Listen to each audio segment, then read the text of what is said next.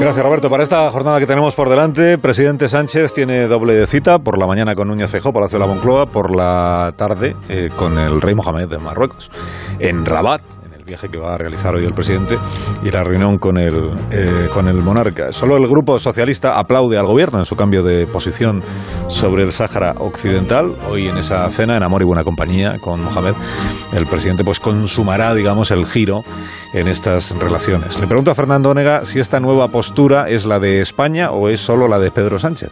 Fernando, buenos días. Muy buenos días, Alsina. Pues no me plantea usted nada, maestro director.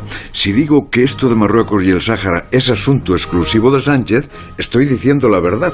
Pero también le estoy negando al presidente lo que es y lo que representa el gobierno de la nación, que es a su vez emanación de la voluntad popular.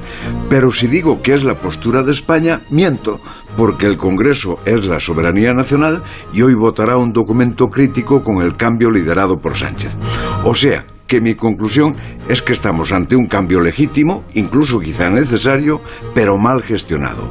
Hubo oscurantismo absoluto en las conversaciones previas a la carta de Pedro Sánchez a Mohamed VI. Nadie supo de su existencia y sigue sin saber de su contenido. El gobierno se instaló en la creencia de que el ministro Álvarez resolvía un problema de medio siglo y yo creo que es cierto, pero los representantes políticos no piensan así.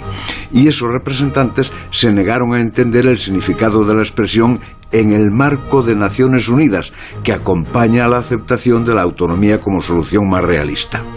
Desde esos puntos de partida, lo que hoy alcanzaremos a ver será un jefe de gobierno agasajado al máximo nivel en la Corte de Rabat, pero sin más apoyo que el de su propio partido en el Parlamento español.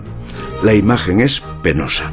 Sánchez representa a España, pero la España parlamentaria no acompaña a Sánchez. Eso no es fortaleza, ni unidad, ni define una gran política exterior. Hasta luego, Fernando. Hasta las ocho y media.